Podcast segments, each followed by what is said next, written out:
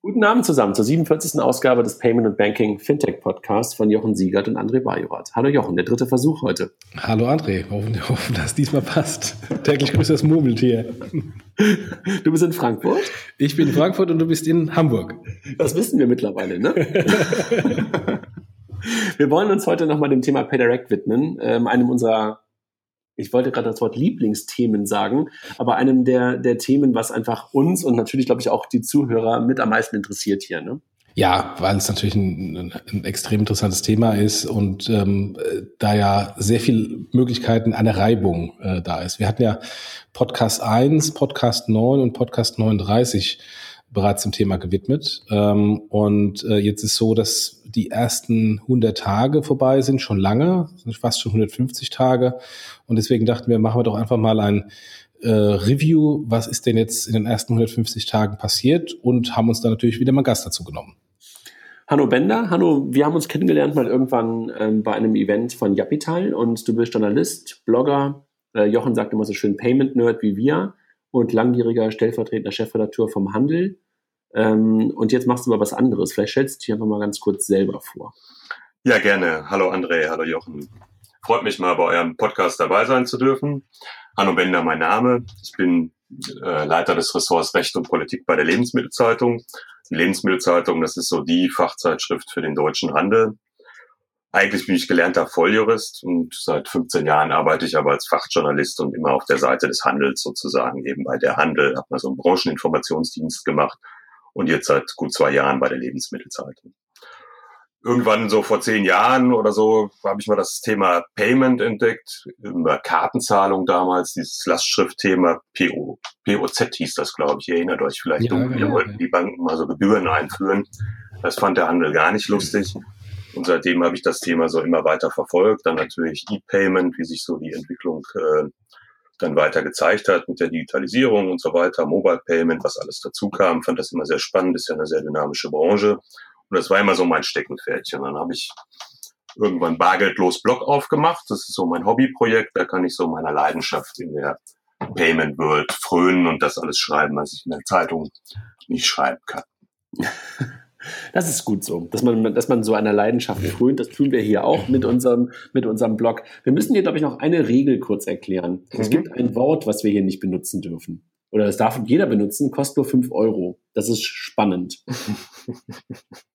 Okay. Das habt ihr vorher nicht gesagt, dass das Geld kostet. Lustigerweise letzte Woche hat unser Gast danach, äh, der, der Chris Barth, der es auch benutzt hat, echt eine super Idee gehabt, äh, Jochen, ne? Ja, der hat äh, bei äh, Better, Better, wie heißt die? Better Place. Better Place. Better Place, genau. Äh, einem, einem Charity-Projekt äh, gespendet. Also sofort seine, seine glaube ich, damals 20 Euro waren es, glaube ich, ne? Die 20 ähm, ähm, Shitword äh, Euro hat er sofort gespendet. Ja. Wer füllt die Strichliste? Ja, das machen wir im Kopf. Wir haben es bisher einmal gehört, aber das zählt nicht, weil da wusstest es noch nicht. Okay. Aber ich benutze es auch oft. Also ich bin, glaube ich, derjenige, der führt in unserer Strichliste. Lass uns kurz auf den Status gucken. Ähm, Jochen, ähm, gib uns da mal kurz eine Einleitung. Wo stehen wir momentan bei PayDirect? Ja, wir haben 250.000 Kunden bislang laut Aussage PayDirect, äh, wobei das ist schon mal die Frage, was bedeutet das denn überhaupt? Sind es Registrierungen oder aktive Kunden? Ähm, wir, um das in Kontext zu setzen, äh, die Commerzbank wollte 250.000 Kunden in den, in den ersten Monaten machen, was auch immer die ersten Monaten heißt, und das alleine. Insofern sind schon ein paar Monate vergangen. Insgesamt sind 250.000 Kunden. Und gefühlt, zumindest in der Kommunikation, habe ich das äh, Gefühl, dass ein, eine leichte Abschwächung im Kundenwachstum stattgefunden hat. Weil November bis Januar waren 185.000 Kunden und jetzt Februar bis März, Anführungsstrichen, nur noch Wachstum auf 250.000 Kunden. Aber das wird sich sowieso erledigen, wenn die Sparkassen wieder dazukommen. Die ganzen Sparkassenmitarbeiter, ne? Ja, ja genau, dann gibt's noch mal einen großen Schub. Aber ich finde eben auch das Interessante, was du gesagt hast, ne? was sind denn die aktiven Kunden? Ne? Also bei PayPal gilt man, glaube ich, als aktiver Kunde, wenn man das mal in allen zwölf Monate was bestellt hat. Und bei PayDirect, ähm, ich habe mich da auch mal angemeldet, habe dann bei Haribo testweise natürlich was bestellt. Ja, und das war's dann jetzt auch erstmal wieder. Und äh, ich glaube, das geht halt vielen so das Registrieren kostet ja zunächst mal nichts, aber es bringt halt auch nichts.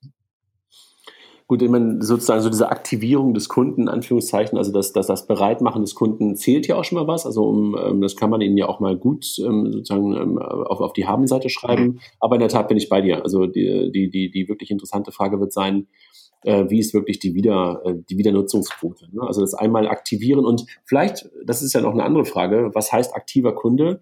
Heißt das überhaupt gekauft oder heißt das nur aktiviert? Ne? Also ich bin zum Beispiel auch ein aktivierter Kunde, aber noch nie was gekauft. Bin ich damit aktiv? Bin ich damit nicht aktiv? Vielleicht geben uns die Kollegen ja mal dazu eine, Aus, äh, eine Aussage. Ne? Und wie viel von diesen 250.000 Kunden sind eigentlich Bankmitarbeiter? das Friends and Family Test. Genau. Das ist natürlich ein bisschen böse, aber ja, ähm, also ich habe den Eindruck, ne, für Journalisten, wir brauchen ja immer Zahlen, wenn wir irgendwie Artikel schreiben. Das einzig Neue, was in so Artikeln in letzter Zeit immer stand von PayDirect, war in erster Linie, hui, wir haben wieder neue Nutzer dazu gewonnen. Äh, klar ist das wichtig, eine Nutzerbasis zu haben, äh, aber das ist jetzt immer noch nicht spektakulär, um, um da wirklich interessant zu werden. Meine Kapital wollte da immer in die Millionen rein. Aber das braucht es dann auch, um für die Händler dann wiederum interessant zu sein, um da überhaupt ja, ne, warum soll ich mich als Händler für 250.000 Kunden äh, begeistern? Ja. Ja, und das kommt, glaube ich, jetzt gerade so dieses Henne-Ei-Problem so richtig hoch. Ne? Also ähm, Jochen, was, was uns nicht wirklich überrascht äh, hat, äh, dass nach dem Start von, von PayDirect vor knapp 150 Tagen, was kurz vor der Weihnachts, äh, vor den Weihnachtsferien war sozusagen, ähm, dass da jetzt nicht mehr so unglaublich viele Händler draufgesprungen sind, war uns, glaube ich, bewusst. Ne? Ja, äh, auch ganz logisch, weil es natürlich äh, da der Freeze ist, äh, in der wichtigsten Saison des Jahres für den Handel. Da passe ich meine, meine Payment-Page nicht an, weil egal was ich da mache, ich kann es eventuell nur kaputt machen. Deswegen werden solche Dinge eigentlich immer verlagert dann ins Frühjahr, wenn so ein bisschen die saure Gurkenzeit Anführungsstrichen ist. Ja. Hanno, was hörst du vom Handel dazu? Ja, ich habe ja da so eine kleine Umfrage gemacht sozusagen in meinem Blog ähm, und wollte mal ein bisschen Resonanz hören, weil da immer sich schon ein paar gemeldet hatten und ihre Erfahrungen geschildert haben, die sie mit PayDirect gemacht haben. Und was ich so da als Feedback bekomme, ist, dass äh, es fehlt einfach an den richtigen Ansprechpartnern sozusagen. Ich habe so ein bisschen den Eindruck, es gibt noch gar nicht richtig Vertrieb von PayDirect. Die Händler rufen an, melden sich bei PayDirect, werden an die Händlerbanken verwiesen, also an ihre Bank, an ihre Hausbank da fehlt dann oft ein Ansprechpartner, der überhaupt weiß, äh, wie es, wie es weitergeht. Und ähm, dann versandet das auch häufig schon, bis man überhaupt über Konditionen oder technische Integration spricht oder so, hat der Händler da meistens den Spaß verloren. Weil einen großen Leidensdruck hat ein Händler natürlich auch nicht, äh, neue Zahlverfahren zu implementieren. Und wenn er dann selber sich da schon auf den Weg macht und dann feststellt, äh, es ist erstmal schwierig, da Ansprechpartner zu finden, die kompetent Auskunft geben können, dann äh, gibt er da auch schnell auf und äh, verfolgt das nicht weiter. Ich meine, das muss man sich mal auch mal ganz kurz überlegen. Also ähm, jetzt wird hier gerade sozusagen ähm, ein, ein Bezahlverfahren gestartet und jetzt ist da irgendein Händler, keine Ahnung, der sitzt irgendwo auf dem Plattenland in Hessen oder wo auch immer. Ja. Und der soll plötzlich bei seiner Volksbank vor Ort anrufen und von dem, die heißen ja oft irgendwie Electronic Banking Berater oder, oder keine Ahnung, oder ähm, bei den Sparkassen irgendwie so ähnlich, bei den Volksbanken wahrscheinlich auch. Und der soll dem plötzlich dann E-Commerce verkaufen. Ich meine, das ist natürlich irgendwie auch echt hart ne? und schwierig wahrscheinlich auch für den Bankberater. Also dass, dass, dass diese Art von Vertrieb möglicherweise ein bisschen hakeln könnte, könnte man sich, glaube ich, auch denken, oder?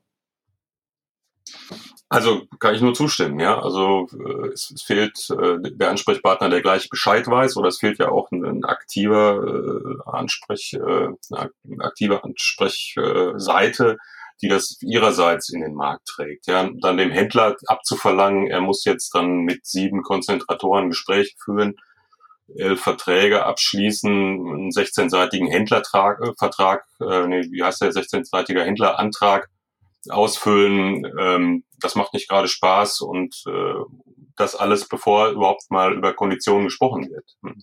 Jochen, wenn du das mal aus deiner, aus deiner alten Händlersicht betrachten würdest, hättest du da überhaupt angefangen, wenn du das ansatzweise gewusst hättest mit so einem Prozess? Ähm, es kommt natürlich immer darauf an, was der Vorteil eines Verfahrens. Ähm, zum aktuellen Zeitpunkt mit den Anführungsstrichen paar Kunden ähm, würde ich mich erstmal zurücklehnen und sagen, naja, die sollen erstmal kommen, die sollen erstmal Kunden akquirieren, die sollen erstmal äh, diese Kunden aktivieren, die sollen auch zeigen, dass sie eine entsprechende Conversion haben und dann darüber diskutiere ich darüber. Äh, insofern sind alle, die jetzt das machen, ähm, Pilotkunden, die da ähm, vielleicht auch ein kleines Risiko eingehen oder vielleicht das auch von ihrer, von ihrer Bank mal verkauft bekommen und mal ausprobieren. Aber so, so richtig, der Hanno sagt es gerade eben, Leidensdruck ist da zum aktuellen Zeitpunkt auf der, auf der Händlerseite überhaupt nicht. Und wenn man das nochmal ganz kurz überlegt, also äh, vielleicht nochmal ganz kurz diese Konzentratorenmodelle und so was, das hast du gerade so kurz hochgeworfen. Das ist, glaube ich, einer eine der, der, der, der, der wesentlichen Punkte. Ne? Also du kannst nicht als Händler sagen, ich will jetzt Pay Direct machen und äh, schließen einen Vertrag, sondern du musst mit ganz, ganz vielen Menschen sprechen. Ne? Und das ist, glaube ich, auch eine der großen Herausforderungen, oder?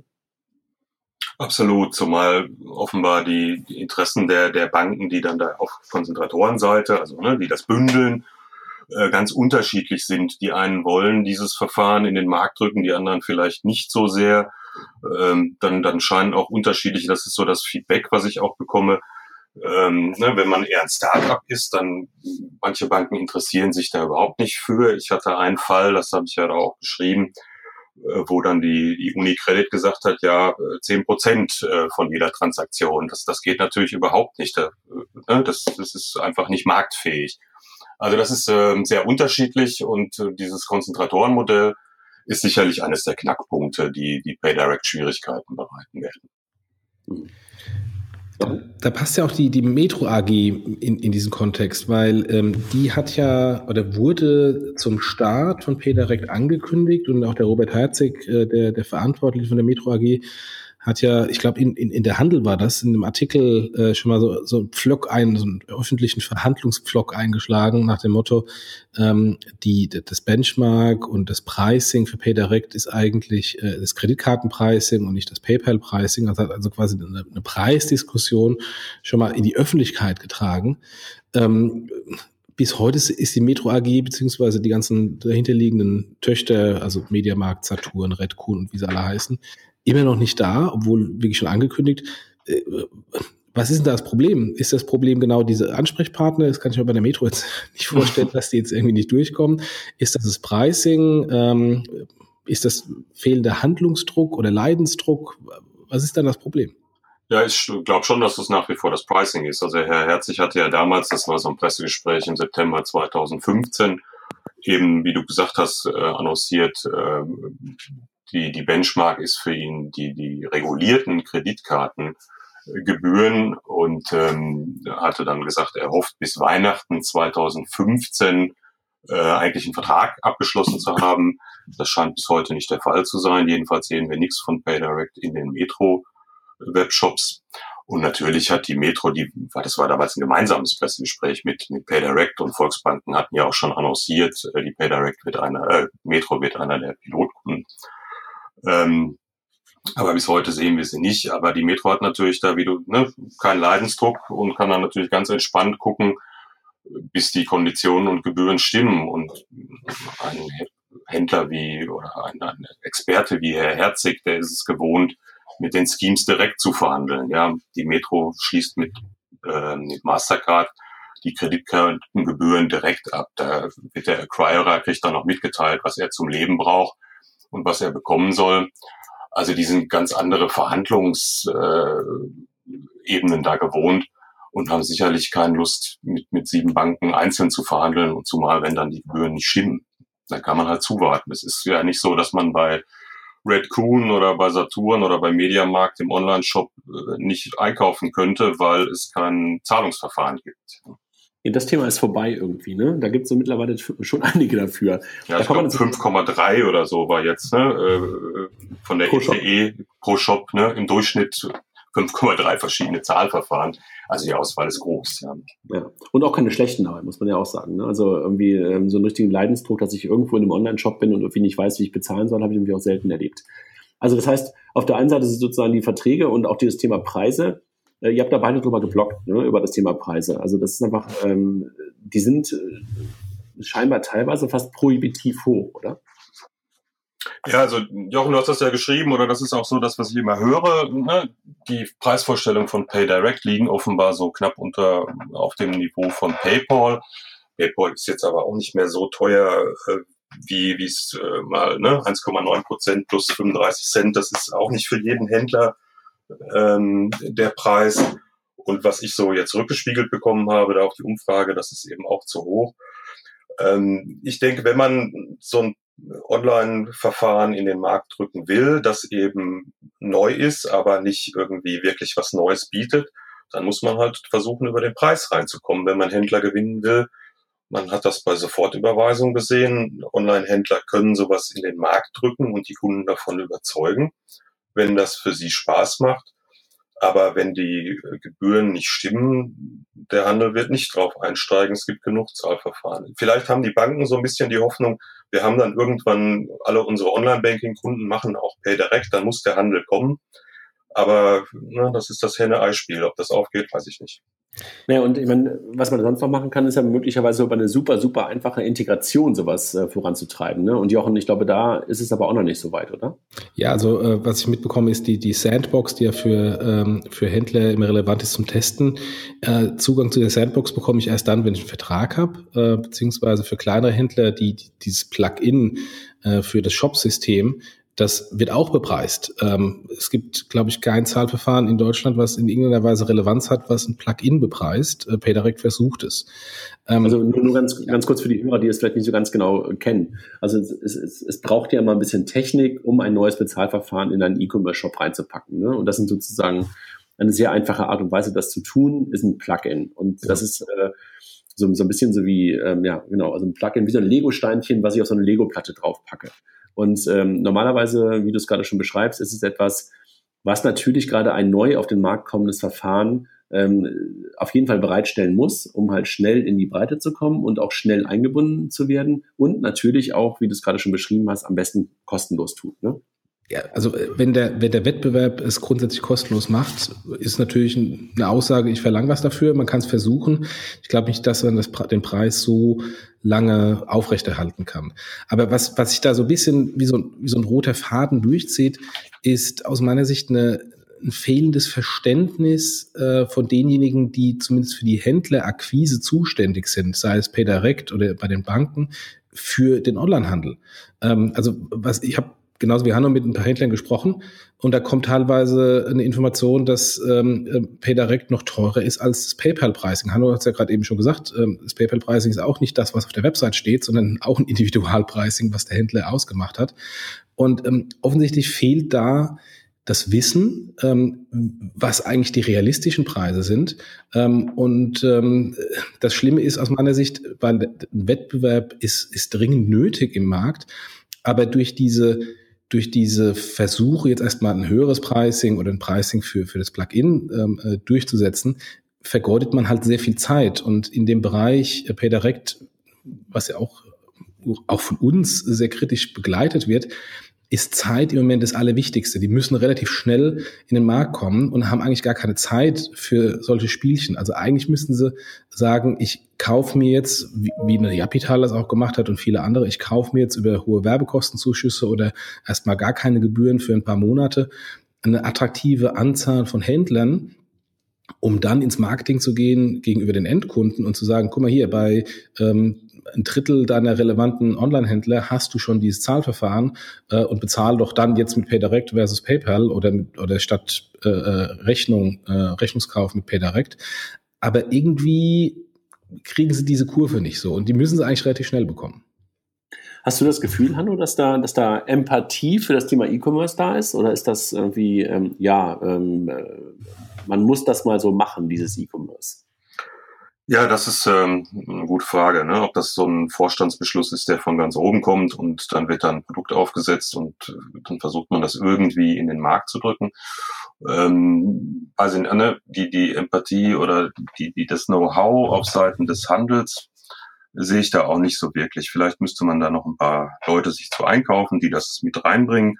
Aber ich kriege eben auch das zurückgespielt, dass, dass man da ich äh, kenne mich da nicht so aus, aber beispielsweise soll es wohl Gebühren für Rückzahlungen geben, wo der Handel sagt, naja, das ist aber nicht üblich oder das wollen wir eigentlich nicht, weil Retouren kosten uns schon genug. Trotzdem sind die genauso hoch wie die, wie die Ursprungstransaktion.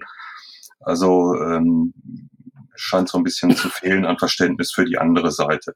Das ist ganz lustig, ehrlich gesagt. Ich muss mal eine ganz eine kleine Anekdote erzählen von, von, von früher. Ich meine, ich habe ja mal irgendwann GiroPay mitgemacht in der Anfangsphase. Ne? Mhm. Und da sind wir sozusagen dazu gekommen, eigentlich damals in, in der Rolle, die ich da hatte, wie die Jungfrau zum Kind, weil wir eigentlich Zahlungsverkehrssoftware, also Banking-Software gemacht haben. Und plötzlich machten wir E-Commerce. Das kannten wir alle, weil, was mal, weil wir was bestellt hatten. Aber wir kannten natürlich nicht die Prozesse. Wir kannten natürlich auch nicht wirklich die, die, die, die Merchant äh, äh Needs. Ne? Und ähm, das war, das war für uns teilweise echt frappierend. Ne? Wir dachten natürlich, neues Verfahren von den Banken kommt, äh, super geil, Zahlungsgarantie, das, das, das wird weggehen wie geschnitten Brot. Und da kommen solche Leute auf dich zu und sagen so, wie kann ich eine Teilzahlung machen? Wie kann ich denn Retouren machen? Wie kann ich denn äh, Rückabwicklung machen? Du, du so, uh, uh, uh, äh, keine Ahnung, ja. Also das war wirklich, also das darin, ich fühle mich da wirklich gerade so ein Stück weit äh, an meine eigene Historie erinnert. Und ehrlich gesagt war das eines der großen Probleme, die wir am Anfang mit GiroPay hatten, dass wir, glaub, glaube ich, also da bin ich selbstkritisch genug, viel zu wenig Ahnung davon hatten. Und ich hatte eigentlich ehrlich gesagt gehofft, dass das nicht normal passiert, ähm, wenn Banken so etwas launchen. Aber es scheint so zu sein, ähm, dass da immer noch ein bisschen Know-how fehlt. Was sind die weiteren Probleme, die einem Erfolg im Weg stehen, wenn wir darauf gucken? Also jetzt habe ich so ein bisschen äh, mich selber geblamed, aber damit kann ich leben. Ähm, was seht ihr als weitere Probleme ähm, beim Thema PayDirect? Ja, ich sehe schon noch dieses, um das nochmal, vielleicht nochmal versuchen, ein bisschen aufzubröseln, dieses Konzentratorenmodell als, als ein großes Problem, dass den, damit stehen sich die Banken selber so ein bisschen im Wege, ne? dass man man weiß ja nicht genau, hat es das Kartellamt verlangt, dass die so verhandeln müssen, dass eben jedes, jede Institutsgruppe sozusagen für sich verhandeln muss und nur bestimmte Banken zusammen einen Preis machen dürfen, aber nicht alle Banken einen einheitlichen Preis für dieses Verfahren ähm, aufrufen dürfen. Und das, das schafft natürlich eine unheimliche Komplexität in den Verhandlungen und für die Händler. Ob das jetzt durch ne, diese Stufe, dass sie jetzt über Payment Service Provider dann gehen wollen in den Markt, da viel besser wird, wird man sehen. Das ist, denke ich, ein, eine große Hürde. Und das andere ist halt, sie müssen wirklich, wie, wie Jochen sagte, jetzt Händler äh, zusammenkriegen, die das Verfahren anbieten, weil ansonsten denke ich, äh, ist das wirklich ein Zeitproblem. Die Kunden, die sich jetzt aufgeschaltet haben, die sind nach ein paar Monaten alle frustriert, weil sie damit überhaupt nirgendwo bezahlen können. Die Marke wird verbrannt. Ja. Ähm, das wird keiner seinen Freunden empfehlen, so ein Verfahren. Und dann wird auch der, Handel irgendwann sagen, hm, war ein Misserfolg, brauche ich nicht. Also das denke ich wirklich, dass da ein bisschen die Zeit läuft. Man hat jetzt da schon sehr viel von gelesen. Die sind schon lange unterwegs und äh, man sieht aber nicht irgendwie jetzt eine, einen Erfolg im Markt. Ich bin mal gespannt, wenn die Sparkassen jetzt dazukommen, ob dann da noch irgendwie die nächste Raketenstufe gezündet wird oder ob man weiter so äh, dahin äh, arbeitet. Sag mal, ähm, man hört ja, dass das Kartellamt da schuld sei. Ähm, aber du hattest in deinem Blog geschrieben, dass das Kartellamt selbst gesagt hat, nee, nee, nee, ähm, das haben wir gar nicht gefordert, das ist von den Banken so vorgeschlagen worden und wir haben es ähm, gerne angenommen. Wie war das denn? Ja, das war ein interessanter Vortrag von der Eva Maria Schulze. Das ist die Leiterin der vierten Beschlussabteilung beim Bundeskartellamt, die witzigerweise für Versicherung, Kartenzahlung und Entsorgung zuständig ist, diese vierte. also die machen dieses ganze duale System und solche da, schönen Sachen auch. Da, da, ist schon, da ist aber schon eine schöne Klammer drin. Ne? Versicherung, Entsorgung und Karten. Ja, also doch, ich kann mir die schon bilden. Ja, das scheint offenbar beim Katalamt eine sachliche äh, Klammer zu haben. Ja. ja, jedenfalls hat die mal beim äh, DZ Bank Kartenforum im Herbst äh, geschildert, wie sie diese Geschichte sieht um PayDirect. Die, sie hat das eher so geschildert, dieses Konzentratorenmodell, was wir ja alle kennen sozusagen aus dem Girocard-Bereich. Ne? Da müssen ja die Banken seit einiger Zeit, weil sie sich eben in einer Selbstverpflichtung gegenüber dem Kartellamt dazu erklärt haben, auch alle selber verhandeln, also auch wieder in Konzentratorenform als Gruppen verhandeln. Ich glaube, das ist auch sieben oder ich weiß gar nicht genau, wie viel Konzentratoren da dann jeweils mit den Händlerkonzentratoren verhandeln müssen. Dieses aus dem Girocard-Bereich bekannte Verfahren haben sie eben vorgeschlagen, auch für PayDirect. Da machen wir das genauso. Dann haben wir nicht das Problem, wir haben eine Preisabsprache und einen einheitlichen Preis, der eben kartellrechtlich ein bisschen schwierig wäre, ähm, sondern eben dieses Verhandlungsmodell kann ja nicht jede der 2200 Banken in Deutschland mit irgendwie den 400.000 Händlern oder ich weiß nicht, wie viele Online-Händler es gibt, 5000 oder was auch immer, selber individuell verhandeln, sondern das geht eben über diese äh, Konzentratoren, die dann verhandelt wird. Und Frau Schulze hat eben gesagt, naja gut, das haben uns die Banken so vorgeschlagen, die damals aktiv waren bei PayDirect und dann haben wir das dankend angenommen, weil das ist für uns eine akzeptable Form. Sie hat aber offen gelassen, beziehungsweise damit auch angedeutet, ob man nicht ein, ein einheitliches Gebühr für PayDirect akzeptiert hätte die relativ äh, niedrig vielleicht liegt oder wo auch immer liegt, aber wir haben ja, sprachen ja gerade drüber, ne, im Payment-Bereich eigentlich genug Wettbewerb. Wenn da jetzt so ein neues zartes Verfahren erstmal versucht reinzukommen, kann man ja sagen, okay, das ist kein Wettbewerbsproblem, wenn die Banken da mit einem Betrag von 0,5 Prozent pro Transaktion plus einzelnen 15 Cent pro Transaktion oder was auch immer versuchen, in diesen Markt zu kommen. Da können wir als Kartellamt auch, äh, ich will nicht sagen wegschauen, aber wir können das akzeptieren, weil es in diesem Payment-Bereich genug Wettbewerb gibt. So hat sie das angedeutet und sie hat dann auch noch dazu äh, gesagt oder äh, weiterhin angedeutet, dass die Banken zu dem damaligen Zeitpunkt wahrscheinlich selber keine Idee hatten, was denn jetzt der richtige Preis für PayDirect ist und dass deshalb durchaus ganz ihnen lieb war, das so ne, auf die Stufe dahinter zu verlagern. Das ist ja mal echt eine interessante sozusagen Vorgehensweise dafür, ne? sozusagen das Kartellamt vorzuschieben, um zu sagen, das geht nicht anders, aber eigentlich sozusagen nicht zu wissen, welchen Preis man eigentlich haben wollte. Das, ähm, ja, also so, ne, der Vortrag von Frau Schulze, die jetzt nicht irgendwie da äh, im Verdacht steht, da irgendwelche Geschichten zu erzählen, äh, die nicht stimmen. Ja, das glaube ich. Jochen, ähm, wenn du aufs, auf, aufs Produkt guckst, ne, also ne, neben diesen ganzen äh, Preisfragen, Prozessfragen, ähm, äh, könnte das Produkt ja einfach auch total mindblowing sein und wir könnten sagen, ey, völlig egal, was es kostet und völlig egal, wie der Prozess ist, ob ich mit 20 Banken äh, diskutieren müsste, das ist so großartig, das will ich haben. Wie sieht's denn da aus? Ja, das hatten wir ja teilweise auch schon im, äh, in den vorherigen Podcasts gesagt, dass das eigentlich eher ein rückwärts betrachtetes Produkt ist, ein PayPal-Status von vor ein paar Jahren. Und, ähm, und also ich persönlich äh, es schade finde, dass man nicht richtige relevante Entwicklungen äh, mit eingebaut hat äh, von Anbietern, die PayPal beispielsweise wehtun oder potenziell PayPal wehtun ähm, und äh, zukünftige Entwicklungen im, im Payment ähm, äh, berücksichtigen. Und selbst die, die Basics fehlen teilweise. Also gerade eben schon gesagt, der Sandbox-Zugang, um einfach zu testen, geht erst mit Vertrag.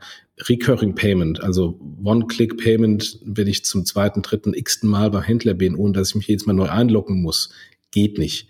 Ähm, Mobile, wir hatten ja bei, ähm, bei dem Podcast mit der Geschäftsführung von, von PayDirect äh, dieses Thema, wenn ich mein, wenn ich mein PayPal, äh, mein PayDirect-Konto in Käuferschutz ähm, äh, beantrage, sperre ich mein äh, PayDirect-Konto, weil im Mobilscreen äh, eben es nur einen von verschiedenen äh, Rück- äh, oder Käuferschutzgründen gibt und dann machen sie den stärksten, nämlich die Sperrung.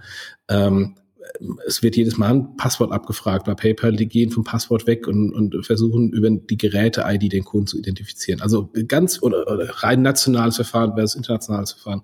Ganz viele Punkte, die eigentlich ja schon Basics sind heute, sind nicht da.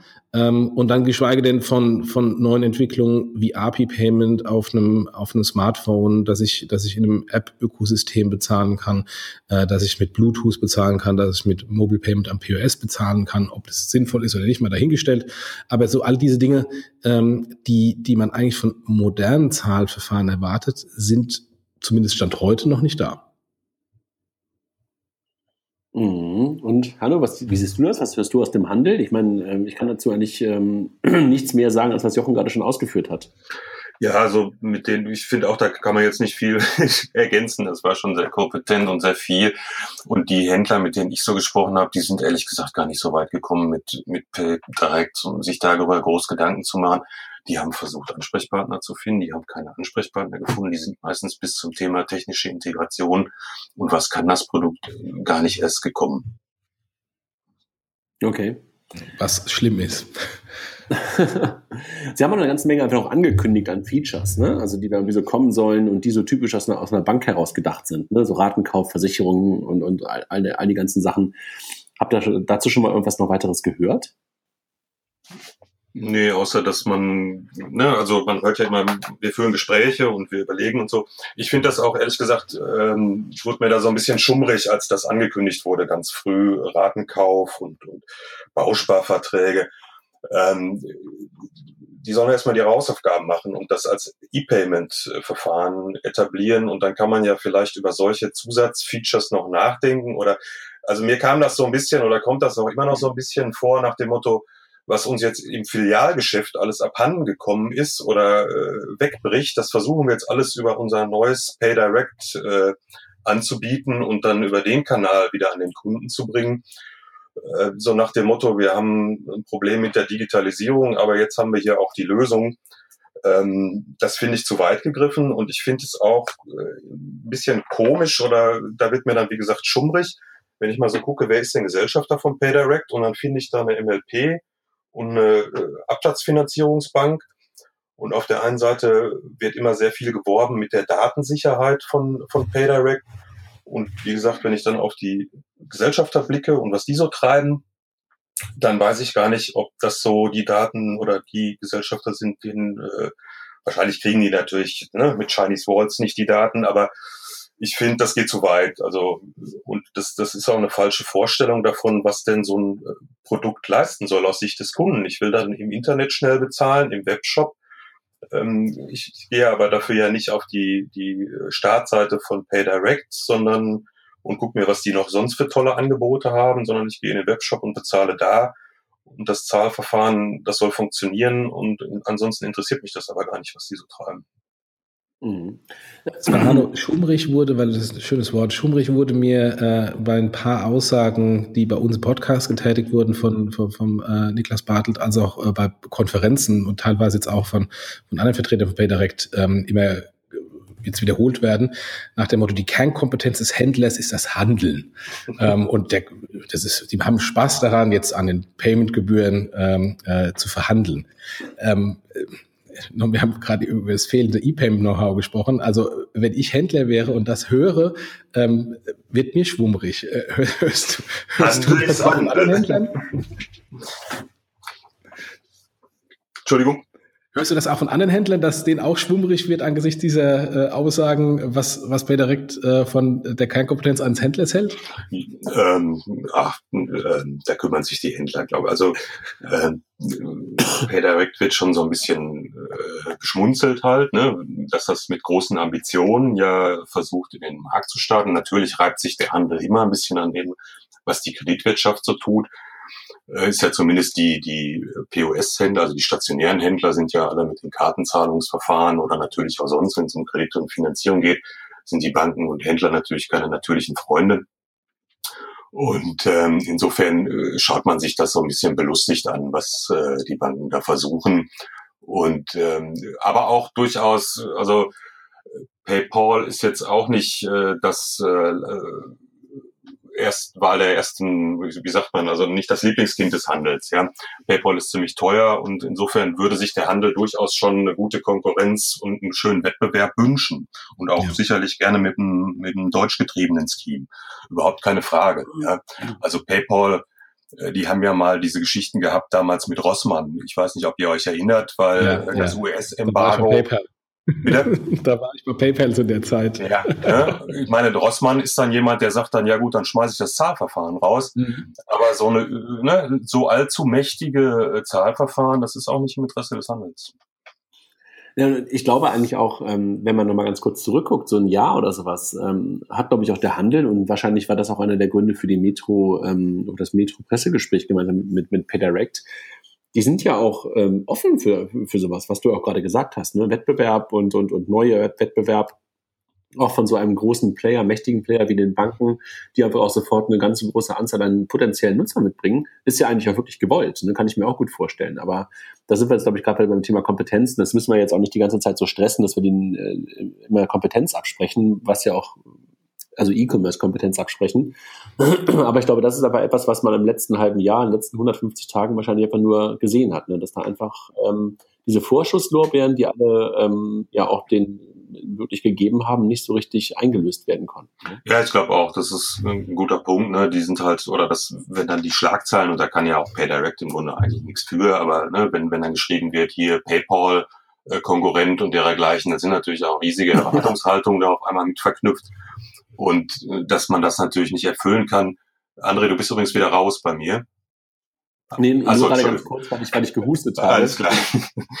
ähm, was ich sage, ne, die Erwartungshaltung ist natürlich dann riesig und, äh, und dann kann man natürlich so schnell wahrscheinlich nicht liefern. Und es scheint ja auch so zu sein, dass sie sagen, dass sie das mehr so evolutionär sehen. Ne? Wir, wir versuchen so langsam in den Markt reinzukommen, peu à peu und da auch nichts falsch zu machen. Es steht ja auch viel auf dem Spiel sozusagen, an Image und dergleichen. Und im Grunde, um auch mal was Gutes zu sagen für PayDirect, weil wir allesamt immer sehr viel darauf rumgehackt haben, natürlich, weil es natürlich auch Spaß macht. Ähm, aber das ist ein tolles Produkt im Grunde. Ne? Und, und ich finde das auch smart. Das geht fix und schnell und, und natürlich hat die, haben die Banken das Vertrauen der Kunden. Und natürlich ist es schön, wenn ich in die Bankfiliale gehen kann und sagen kann, hier, ich habe da ein Problem. Wenn ich mal mit einem anderen großen Verfahren ein Problem habe und dann E-Mails schreiben muss oder telefoniere, dann ist das alles sehr weit weg. Äh, mein Sparkassenmitarbeiter ähm, den kenne ich. Und das hat auch für viele Kunden, denke ich, äh, ist das ein Asset. Also ich, ich bin ja immer noch, und das sage ich immer wieder, ich glaube ja auch daran, dass das, was man gebaut hat, die Infrastruktur, großartig ist. Wenn man sie dann irgendwie auch vernünftig äh, nutzen würde. Und nutzen meine ich in verschiedenerlei Hinsicht. Wenn man es wirklich auch nicht nur als ähm, E-Commerce-Verfahren sehen würde, ist der eine Punkt. Und das zweite, wenn man wirklich, wirklich richtig Vertrieb ähm, von einem E-Commerce-Payment machen würde. Und ähm, ich habe ja vorhin schon über GiroPay gesprochen und Jochen, du hast ja auch ganz gute Einblicke so in, in, in GiroPay. Man hat irgendwie das Gefühl, man hat davon echt nicht gelernt, ne? Aber lass uns vielleicht mal, äh, weil, weil Hanno gerade eben schon die guten Seiten angesprochen hat, lass uns ah, vielleicht noch angesichts der Zeit mal auf die, auf die guten Punkte äh, mal schauen äh, und nicht alles irgendwie bashen. Ähm, Ach, weil es gibt ja, André, du hast ja auch gerade eben äh, angesprochen, es gibt ja auch extrem gute äh, Sachen, äh, wie beispielsweise das Instant Payment. Ähm, ähm, wollen, wir, wollen wir kurz darüber mal ähm, ähm, reden? Hanno, du hast ja kurz äh, schon gesagt, äh, der Handel ist mit PayPal insofern auch nicht zufrieden, weil es ähm, marktbeherrschender Anbieter ist, der teure Preise nimmt. Ähm, wäre es denn wirklich ein ernstzunehmender Wettbewerber, wenn sie denn mit dem attraktiven Pricing kämen und dann äh, einfach mal den Markt ein bisschen aufmischen würden? Also das glaube ich auf jeden Fall. Ne? Wenn das der Handel, dem tut das ja nicht weh, irgendwie ein neues Zahlverfahren zu implementieren. Für den ist das einfach eine Frage der Kosten.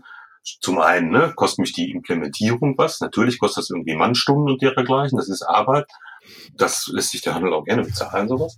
Aber natürlich auch die Gebühren müssen stimmen. Ne? Und das, ich kann nicht ein neues Zahlverfahren in den Markt bringen, das nicht irgendwie einen tollen Mehrwert für, für den Handel hat und auch nicht eine entsprechende dicke Nutzerzahl hat, äh, eine imposante, und dann äh, da preislich nicht irgendwie attraktiv sein. Da muss ich versuchen, äh, über den Preis in den Markt zu kommen. Ich finde da immer Sofortüberweisung ist da ein tolles Beispiel. Ja? Die haben das eben äh, über die Gebühren gemacht, über die geringen. Das war dann für den Handel interessant.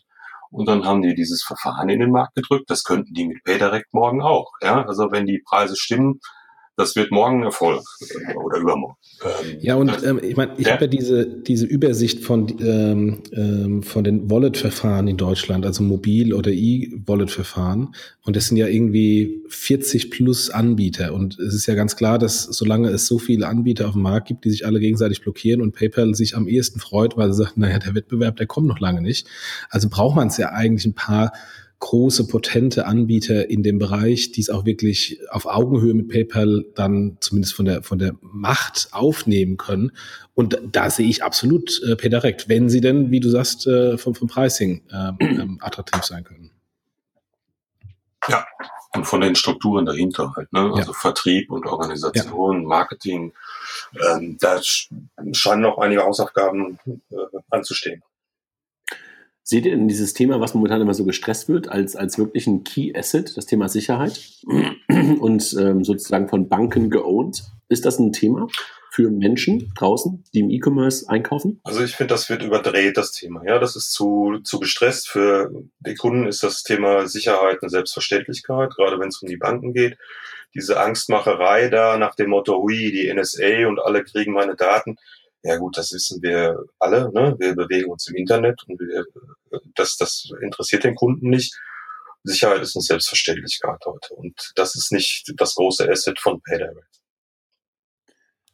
Sehe ich auch so. Ne? Also Sicherheit ist sozusagen Hygiene und äh, das rauszustellen, ähm, stellt eigentlich ein schlechtes Licht auf das ganze, äh, eigentlich auf das ganze Thema E-Commerce. Ne? Ich finde es auch toll, dass Sie immer so betonen, äh, unsere Transaktionen haben geklappt. Ja? Also äh, wir, das, das, das funktioniert, was wir da machen. Ja, hey.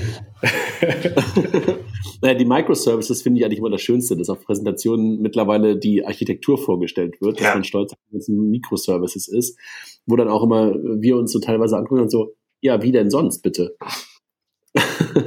Ja gut, wenn man natürlich ja. COBOL-Systeme im Backend hat, sonst äh, ist natürlich sowas ähm, schon eine Rede wert. Aber, aber es kommt immer darauf an, aus welcher Perspektive man spricht. Wir wollten eigentlich über das Gute sprechen, ja? ja, stimmt. Wir sind da wieder jetzt etwas abgedriftet. Genau. Und also, also das gutes Produkt, äh, das Vertrauen ist auf Ihrer Seite. Ähm, es ist auch ein Bedarf da. Der Handel braucht Wettbewerb in dem Bereich, klar, keine Frage. Der Preis muss stimmen.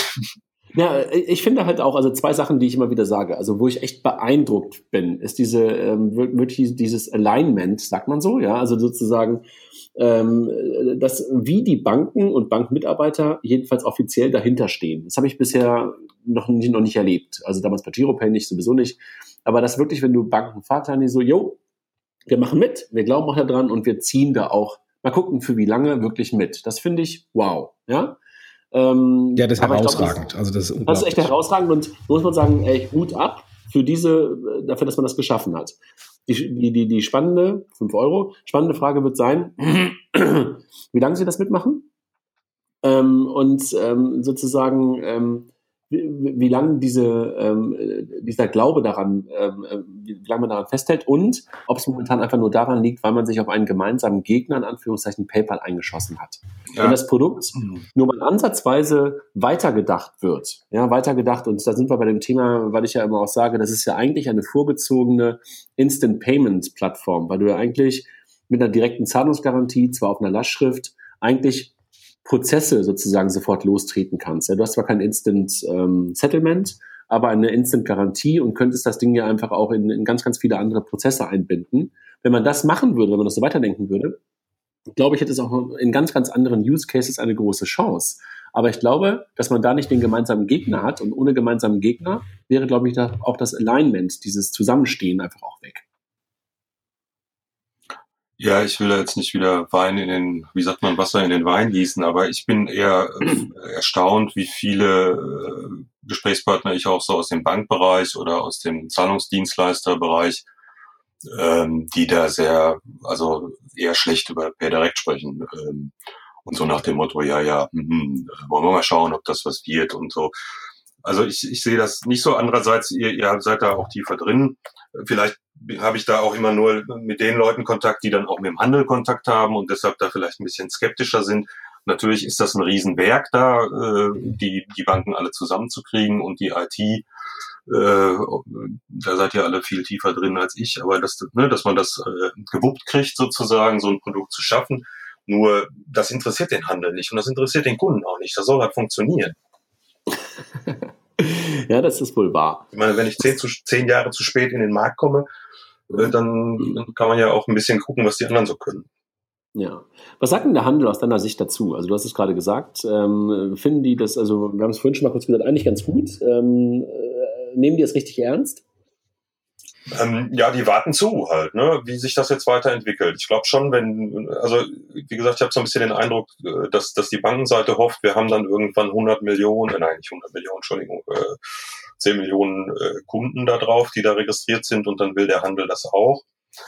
Ähm, ich habe den Eindruck, die Händler warten halt, äh, dass, dass da jetzt vertrieblich was passiert, dass man ihnen auch entgegenkommt auf der Seite der, der Gebühren und was denn die anderen so machen. Und äh, ich meine, E-Commerce ist, ist sowieso, ne? Das ist Amazon, Amazon, Amazon und dann kommt irgendwann Otto und äh, dann kommt Zalando. Bitte, ja, Zalando.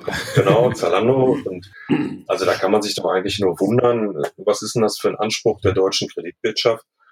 Da mit 33, äh, ich glaube heute ne, 33 Händlern von denen man eigentlich noch nie irgendwie was gehört hat. Die meisten davon alle Office Direct, also ein Fulfillment Service Leister. Ähm, da muss ich mir doch, wenn ich sowas in den Markt, jetzt haben sie sich ja committed, ne, 25 der Top-Händler, äh, oder nee, wie, was wollen sie, 25 Top-Händler äh, bis zum Jahresende überzeugen.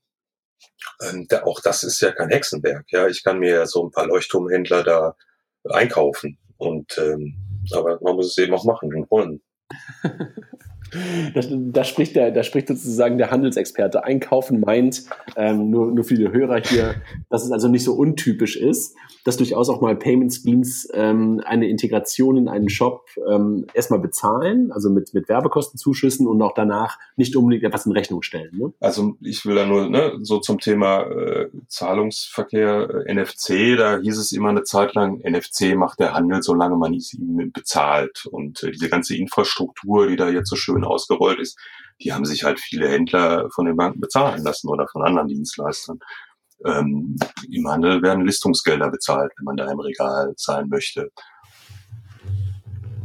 Und auch am Payment, ähm, also am Point of Sale. Konsequent weitergedacht, ne? ja. Ja, genau. Wie geht's denn weiter? Was glaubt ihr? Signifikanter Player 2000, Ende 2016 wollen sie sein, was auch immer das heißen mag. Ist es überhaupt realistisch? Wir haben jetzt nur noch nicht mal zehn Monate. Ähm, ähm, und äh, plus Integration, plus ähm, ordentlicher Marktanteil im Shop, ähm, können die ein signifikanter Player sein? Wenn man sie kauft, wahrscheinlich schon. Wenn man sich einen Händler kauft, kann man es wahrscheinlich machen. Sind wir beim gleichen Thema wie gerade schon mal äh, wieder. Ne? Aber die Frage ist immer, was, was signifikant ist. Ja, eben. Ne? Auf welche, es gibt ja viele Zahlverfahren und ähm, auf welchem Niveau will da PayDirect mitspielen oder wird PayDirect mitspielen? Ich, ich weiß es nicht. Ich, ich bin wirklich gespannt, was jetzt passiert, wenn die Sparkassen dann äh, live sind. Ähm, das wird, glaube ich, nochmal, ich darf jetzt nicht spannend sagen, deshalb sage ich, es wird nochmal interessant ähm, wenn die dann, das ist ja wirklich ein ganz wesentlicher Anteil an Kunden, die dann nochmal äh, dazukommen könnten. Und ähm, ob man sich dann auch eben auf der Handelsseite was überlegt. Die Sparkassen, das ist ja ganz spannend, was die da so intern momentan im Payment-Bereich, wie die sich dann neu versuchen aufzustellen und so. Ich denke, da kann schon noch was passieren und das Produkt hat die Chance. Lassen wir nochmal, wir haben gerade eben gesprochen über die, das Know-how und ähm, die Akquise von Händlern, die ja heute im Moment bei den Banken liegt und nicht bei denen, die eigentlich zum aktuellen Zeitpunkt das Know-how haben, also nicht den PSPs, nicht den Acquirern, die Terminals verkaufen. Ähm, klappt das denn ähm, ähm, weiter oder glaubt ihr, dass äh, das wechselt zu denen, die eigentlich das Know-how haben, also Acquirer, PSPs, dass die verstärkt äh, für PayDirect-Akquise machen? Also die sind natürlich näher am Kunden. Das andere Problem ist halt, dann habe ich jemand wieder in der Wertschöpfungskette, damit wird's wieder teurer. Ne? Und, und wir fragen uns ja eh schon so ein bisschen, äh, macht das für die Sparkassen äh, denn oder auch für die Volksbanken ähm, denn alles Sinn? Ähm, lohnt sich das auch? Ist da ein Business Case dahinter? Wenn da jetzt noch ein äh, Payment Service Provider dazwischen kommt, der will ja auch sein Schärflein verdienen, ähm, reicht das für die alle? Ich habe ein paar gesprochen und, und habe jetzt auch nicht den, auch ähnlich wie das beim Handel aussieht, nicht das Gefühl, dass die jetzt alle da stehen mit Wimpeln und Hurra schreien. Äh, wir haben jetzt ein neues Zahlverfahren. Fähnchen, Fähnchen. ähm, also die, die haben jetzt auch nicht darauf gewartet. Klar, die sehen da neues, die sehen da ein neues Geschäft natürlich und neue Möglichkeiten, mal wieder mit dem Kunden zu sprechen. Ähm, aber es ist sicherlich, äh, sind die näher am Markt und, und es ist äh, besser da der Vertrieb angesiedelt als in, in den einzelnen Händlerbanken. Und Jochen, wie, wie, aber äh, du fragst das gerade, wie siehst du es denn?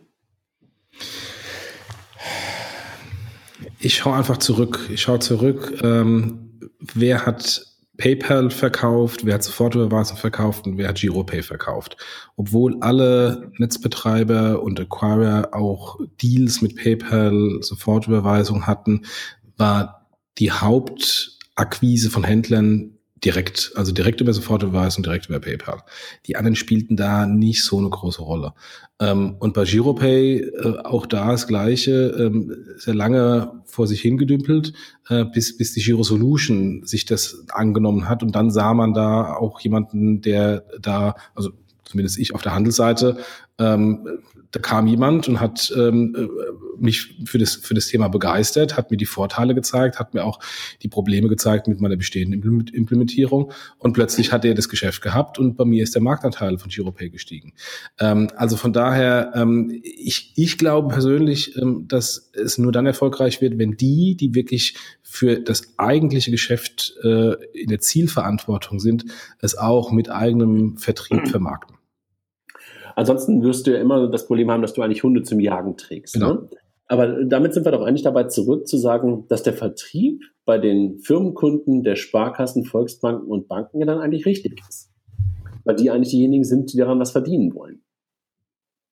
Ja, aber nee, die haben, die haben, ne? die haben keine Ahnung von, also vielleicht vermessen spielen, aber die sind, deren Kernkompetenz ist es nicht, E-Payment zu verkaufen. Also aus meiner Sicht müsste, müsste bei, bei der PayDirect GmbH äh, ein eigenständiger Vertrieb aufgebaut werden. So wie es, wie es bei äh, PayPal ist, so wie es bei Klarna ist und wie es bei Sofort ist. Ähm, also bei allen die, die in den letzten Jahren massiv Marktanteile gewonnen haben, die haben das eine eigene Vertriebsstruktur gemacht so wie du es bei GiroPay ja auch gerade beschrieben hast. Und wie es bei GiroPay mit, mit Giro Solution in einem etwas anderen Kontext war, aber auch ist, ja. Nein, letztendlich war ja die, die Gründung der Giro Solution genau aus diesem Grund. Ne? Also war das ja sozusagen ansonsten auch keine wirkliche Vertriebseinheit gab. GiroPay das nicht machen durfte, ähm, ist sozusagen ja auch so eine Einheit ja. geschaffen worden. Ne? Muss man ja ganz ehrlich so sagen. Ähm, also ich glaube, ehrlich gesagt, wenn ich so ein bisschen auf die Sparkassen gucke, Hanno, du hast es gerade auch gesagt, dass da gerade eine ganze Menge Dinge passieren. Blochen ja dahin zurückgegangen ist und, und jetzt auch Frank Schwab da reingegangen ist. Also da kommen ja auch gerade Personen rein, die man kennt, die man aus der Szene kennt, die auch eine ganze Menge Know-how haben. Ähm, da passiert ja schon was und ähm, unterschätzen darf man das wahrscheinlich nicht und die Daumen drücken, auch aus der Händlerperspektive haben wir ja gerade auch schon festgestellt, tun wir ja auf jeden Fall, weil wir ja auch diesen Wettbewerb sehen wollen und weil wir ja auch echt felsenfest davon überzeugt sind, dass das Produkt Bankkonto im E-Commerce durchaus eine Zukunft hat. Sonst würden wir ja auch nicht das vierte Mal jetzt schon irgendwie mittlerweile bei 5, 47 Podcasts darüber sprechen. Ähm, aber es wird eine Herausforderung. Ne? Ja. Können wir nur so unterstreichen, glaube ich. Ja. Also, ne, das, wir, wir kritisieren ja immer viel, ihr in eurem äh, Podcast, ich in meinem Blog, aber wir meinen es ja nur gut. ja, schlimm ist, wenn man gar nicht mehr drüber redet. Ja, absolut. ja, und insofern äh, werden wahrscheinlich, jetzt wird der eine oder andere jetzt wahrscheinlich wieder sagen, oh nee, jetzt meckern die schon wieder bei PayDirect. Nee, nee, also wir, wir machen uns ja Gedanken, lass uns das mal so sagen, wir machen uns ja Gedanken darüber. Ne? Also das ist ja, ähm, kann man ja nicht anders so sagen. Ja, ne? also, es gibt ja auch ein Interesse, ne? Also es kommt ja was, also das, das kommt ja Feedback und deshalb, ich meine, ich habe da, ne, ihr habt da jetzt, äh, ich weiß nicht, äh, einige Folgen zugemacht, ich habe da schon ziemlich viele Artikel für meinen kleinen Blog dazu gemacht. Und es, es kommt ja auch von, von Händlern eben Feedback, weil die sich auch dafür interessiert haben. Nur sind die jetzt erstmal, wie wahrscheinlich auch die Kunden, die gesagt haben, ja, okay, ich habe mich ja jetzt registriert, ähm, enttäuscht, weil da zu wenig zurückkam, sozusagen. Ja. Enttäuschte Liebe. Mhm. Also wir haben eigentlich ähm, noch unglaublich viele Themen, habe ich äh, merken, äh, merke ich, aber wir sind so langsam aber sicher irgendwie auch so Richtung Ende, weil wir eigentlich auch nicht viel länger als eine Stunde machen wollten und auch ein paar News besprechen wollten. Ähm, ich glaube, wir müssen das irgendwie nochmal, äh, wir müssen daraus nochmal eine zweite Variante machen, vielleicht bei 200 Tagen PayDirect, aber wir haben echt noch viele Dinge eigentlich auf der Agenda. Aber lass uns nochmal ganz kurz eins sagen. Wird es ein zweites Japital oder wird es erfolgreicher? Jochen, du oder? Äh, sie haben, sie haben die Chance, ähm, sich zu etablieren, aber sie müssen massiv und schnell ähm, äh, die Learnings, die sie jetzt in den letzten Monaten gemacht haben und die Probleme, die wir auch öfters mal jetzt hier auch angesprochen haben, ähm, ändern äh, ins Positive, dann haben sie auf jeden Fall eine Chance. Wenn, wenn das nicht der Fall ist, wird es schwierig. Und Hanno? Ja, ich finde den Vergleich nicht so ganz fair, ne, weil Capital ist ja so als Omni-Channel, Multi-Channel-Verfahren äh, gestartet, auch sehr ambitioniert. Äh, PayDirect ist ja zunächst mal relativ konzentriert auf diesen Bereich E-Payment. Ähm, ich ich glaube nicht, dass das ein zweites Kapital wird, weil äh, das kann ja dann auch irgendwie, Giropay gibt's ja auch noch weiterhin, ne, kann ja auch so weiter mitlaufen, solange da die Finanzierung gesichert ist, solange das äh, performt, so äh, irgendwie in den Markt kommen wird es schon, da bin ich ganz zuversichtlich. Kapital war einfach das Problem, die Kundenakzeptanz gleich null, weil es technisch so so aufwendig war, gleichzeitig aber auch äh, 120, 150 Leute, ein wahnsinnig aufgeblähter Apparat, äh, den dann irgendwann Otto nicht mehr bereit war, weiter zu finanzieren, weil das ja nicht auf absehbare Zeit äh, zum Erfolg kam. Ich glaube, äh, PayDirect hat da bessere Chancen und und glaube durchaus, wenn man ne, die Banken sind da so ein bisschen ja auch zum Erfolg verdammt. Und wenn man dann sieht, es kommt nicht so in den Markt, wie wir uns das vorgestellt haben, vielleicht ist man dann doch bereit, äh, mal über die Gebühren zu reden. Ja, ich bin, also ich, ich, ich bin echt nicht sehr gerissen. Ich drücke die Daumen, habe ich vorhin schon gesagt, hatte eigentlich schon mein Fazit schon gesagt und äh, bin aber auch echt skeptisch, ob dieses Know-how ausreicht, was momentan vorhanden ist. Da bin ich echt skeptisch. Eine Situation ist natürlich auch anders. Solche Typen wie wir ähm, hat man früher, wenn man neue Bezahlverfahren früher mal eingeführt hat, irgendwie nicht wirklich gehabt. Ne? Wir sind natürlich irgendwie auch ähm, echt gemein, weil wir plötzlich öffentlich über sowas sprechen. Ne? Sowas gab es früher nicht. Und die man nicht mal kontrollieren kann. Ja. Schon ein bisschen gemein. Ja, aber das ist halt die neue Realität. Auch die Kunden sprechen öffentlich über die Produkte und die kann man auch nicht kontrollieren. Ja. Hanno, bleibst du bei uns zu, zu, den News oder verabschiedest du dich ins Osterwochenende? Ich äh, lausche noch euren News und wünsche euch ansonsten aber schöne Ostern und habe mich sehr ja. gefreut, dabei mal gewesen zu sein. Und äh, ja, hoffe, wir haben das eine oder andere Interessante für unsere Hörer dann gesagt. Also, das mit Sicherheit. Habt euch aber wohl, ja. Aber du darfst auch gerne noch bei den, bei den News sozusagen auch was dazu sagen. Also gar keine Frage. Jochen, sollen wir einsteigen ja. zum Ende? Die News. Payments. Ähm, Mike hat, äh, ich war mit Mike gemeinsam auf der CeBIT. Wir haben uns zufällig getroffen und wir haben dieses äh, Girocard kontaktlos Mobile Demo gemeinsam gesehen und wir waren ja auch total begeistert. Ja, und Mike hat einen Artikel darüber geschrieben. Im, im Bargeldlos-Blog? Nee, ist nicht bei mir Gastautor bislang. Nein. Nee, das ist, glaube ich, ein Fehler. Äh, nee, ich glaube IT-Finanzmarkt. Nee, ähm, bei Mobilbranche. Äh, müssen, müssen wir nochmal irgendwie, müssen wir noch mal gucken. Ja, das ist ein Fehler, Fehler hier im Skript. genau. Dann die Base Wallet ist eingestellt worden. Ne? Gab es zwar keine offizielle äh, Pressemitteilung, aber die Kunden wurden angeschrieben. Ne? Ja, ist, ich glaube, 30.06. ist Schluss. Ähm, und ähm, äh, in, der, in, der, in dem Schreiben war auch keine Information, geht doch jetzt zu, zu Ampass oder geht's ähm, wo auch immer hin, sondern einfach nur ist eingestellt.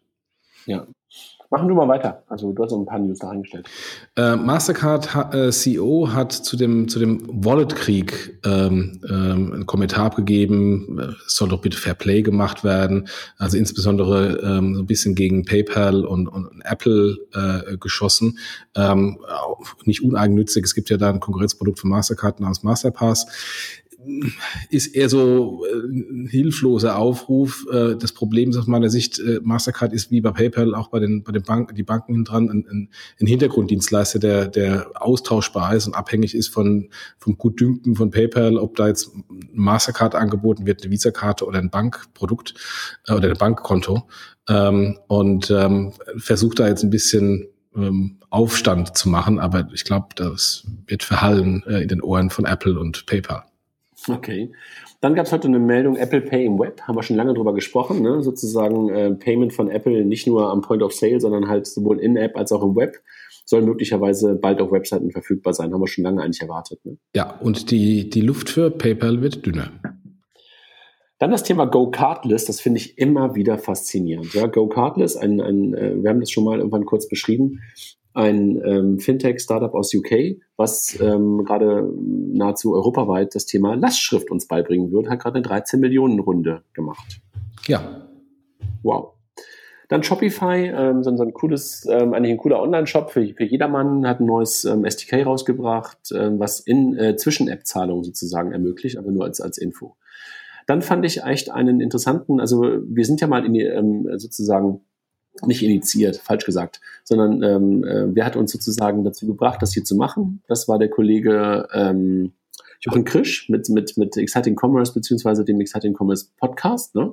Und äh, der hat letzte Woche einen oder diese Woche einen Artikel gebracht zum ECC-Institut, die ja eigentlich immer so die Zahlen auch Richtung EHI-Kongress und sowas rausbringen, ähm, wo er mal darauf ähm, so hingewiesen hat, ob das, was die eigentlich immer da rausbringen, wirklich echt ähm, einem Institut würdig sind, würde ich erstmal nennen. Ne? Also fand ich echt mal einen interessanten ähm, Artikel. Habt ihr das gelesen?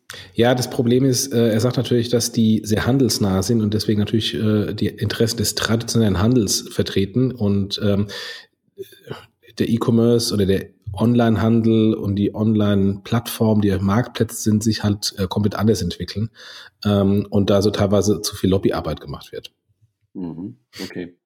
Dann gehen wir aufs Banking, Jochen. Vielleicht führst du uns noch ein bisschen durch. Du machst das so schön heute. Ja, gerne. Äh, das Redpack, äh, beziehungsweise der Herr Bajorat, äh, den der eine oder andere kennt, und, das Redpack haben ähm, Artikel im IT-Finanzmagazin geschrieben zur Entwicklung der letzten Woche rund um API-Banking, ähm, Launch der Solaris Bank und was für, was für Konsequenzen das, das hat.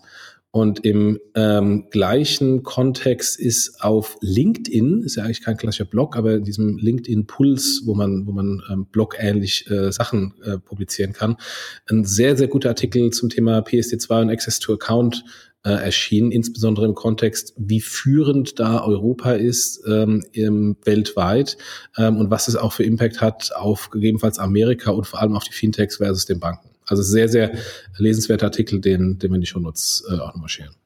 Dann Credit Suisse und äh, Palantir, also Big Data, geht los, ne? Banken gucken langsam da drauf. Ja, ja.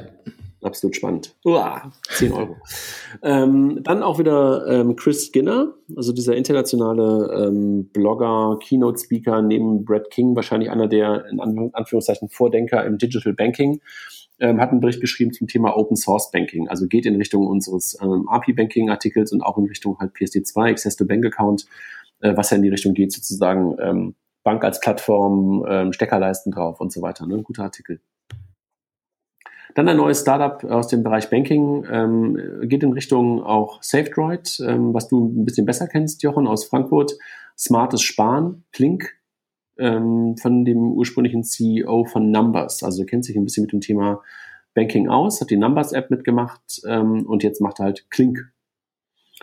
Dann noch so ganz kurz, Santander launcht eine neue Smart-App, einfach nur als Shownote. Sutor API nochmal, ähm, haben wir auch schon letztes Mal, glaube ich, drüber gesprochen, ne? als wir über ja. ähm, Solaris gesprochen haben. Jetzt nochmal in FinExtra.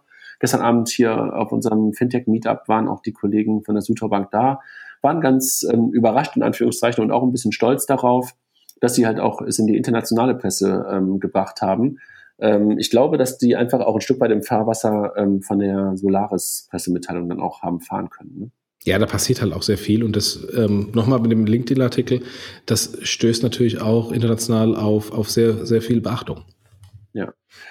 Dann weiter, API BBVA hat den ersten, ähm, die erste Alpha-Version ihres Marketplaces gelauncht. Ähm, ich bin, ich bin wirklich mal, ähm, ähm, äh, ich, ich, ich gucke interessiert darauf, dass ich am, glaube ich, Dienstag während der Money 2020 gemeinsam mit dem BBVA Open API ähm, Head auf einem Panel sitze und freue mich darauf, mit den Kollegen über das Thema Access to Bank Account und Open API bei Banken zu sprechen während der Money 2020.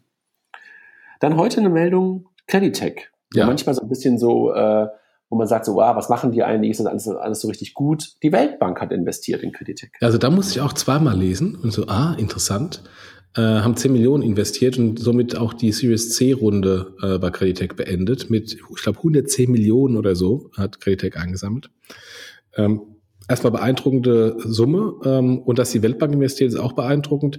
Und zeigt ja ähm, auch den Weg, den viele andere Fintechs gehen in diesem Thema Financial Inclusion, ähm, dass, dass Fintechs versuchen, ähm, äh, Märkte und Kunden, die von Banken, von den traditionellen Banken noch nicht so bedient sind, äh, mit Produkten zu bedienen. Dann noch ein paar Sachen generell zum Thema Fintech, äh, wobei das eigentlich gar nicht zum Fintech unbedingt passt, aber für jeden, der sich mit dem Thema ähm, Software as a Service Modellen ähm, ähm, befasst, gibt es ja einen hervorragenden ähm, Venture Capital, ähm, Point Nine Capital aus Berlin. Und da Christoph Jans, einer der Partner, der hat schon mal irgendwann ein SaaS Financial Plan 1.0 gemacht und hat gerade seinen zweiten ähm, sozusagen veröffentlicht. Und jeder, der halt irgendwie mal einen Businessplan für ein SaaS-Modell ähm, erstellen möchte, erstellen muss, erstellen will, wie auch immer, dem sei das sehr ans Herz gelegt. Und äh, da viele Fintech-Modelle ja SaaS-Modelle auch sind, ähm, nur der Hinweis darauf. Kennst du das, Jochen? Du nee, ehrlich gesagt habe ich noch nicht gesehen. Ich muss ich unbedingt lesen. Ja, genau, das ist großartig. Und, und Christoph, Christoph Jans kennst du? Äh, nee, ich kenne den Pavel nur. Ja, oh, äh, super. Dann nochmal ein paar Zahlen aus der Bankblock ähm, vom, vom Hans-Jörg Leixenring, Fintech Record Investments nochmal. Dann etwas, wo Raphael, unser Freund Raphael, sehr, sehr traurig drüber war, weil er Yumio so großartig findet. Yumio, die erkennen halt so die ganzen Dokumente. Ne? Also wenn du halt irgendwie mit deiner Kamera ähm, ein, ein, ein, eine Kreditkarte oder einen Pass oder irgendwas davor hältst, erkennen die die ganzen Daten und ähm, lesen das halt in bestimmte Apps und in bestimmte Dienste ein. Ne? Deren amerikanische Tochter ist bankrott. Ja. Schade. Passiert. Teil genau. des Fintech-Lebens. Fall des, äh, Fall des Fintech-Lebens, Teil des Fintech-Lebens, absolut, ja. Dann nochmal zum Thema API-Business. Ähm, ein echt guter Artikel auf TechCrunch, ähm, dass APIs zwar super wichtig sind, aber man muss das Business halt auch richtig machen. Und ähm, da kann man einfach nur sagen, ähm, guter Artikel auf TechCrunch teilen wir nur nochmal, also was man alles falsch machen kann in der API-Ökonomie und wie es halt richtig geht.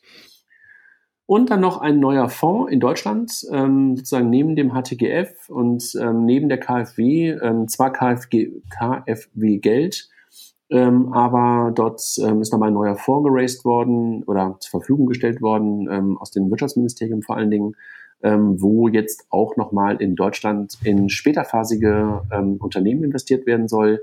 Ähm, kann ich einfach nur sehr, sehr begrüßen. Aber letzte Woche auch auf der Bitkom ähm, Hauptvorstandssitzung drüber gesprochen dass wir in Deutschland mittlerweile im Bereich VC so in der Angel-Phase und auch in der Seed-Phase nicht mehr diese Riesenprobleme oder diese Riesenunterschiede ähm, haben zu den USA und zu UK wie früher. Aber gerade in der, Jochen, das kennst du ja selber, in der, in der Wachstumsphase, Series B, Series C und noch später einfach echt Probleme immer noch da sind. Und ähm, da soll eine Lücke geschlossen werden, die bisher einfach da ist. Freue ich mich drüber. Ja, so, jetzt sind wir im Schweinsgalopp mal durchgelaufen. Ähm, ich glaube, wir sind am Ende. Ähm, Hanno, du hast vorhin schon mal kurz Tschüss gesagt. Wir danken dir sehr, dass du dabei warst. Ich fand das super, ähm, weil du einfach so viel Kompetenz ähm, im Thema ähm, Handelsverständnis und auch im Bereich PayDirect da reingebracht hast, die wir so gar nicht gehabt hätten und niemals haben würden. Vielen Dank dafür. Gerne, ich danke. Jochen, dir vielen Dank und ich wünsche euch beiden ein tolles Osterwochenende. Jochen, ob wir nächste Woche einen Podcast machen, weiß ich nicht genau. Ich habe einfach mal ähm, möglicherweise auch keine Zeit nächste Woche. Gucken wir mal. Vielleicht kriegen wir es spontan hin. Ansonsten eine Woche später. Ne? Ja, und allen Hörern auch frohes dann. Und dir natürlich auch, André. Ja, ich danke euch. Dankeschön. Tschüss. Tschüss. Macht's gut. Tschüss.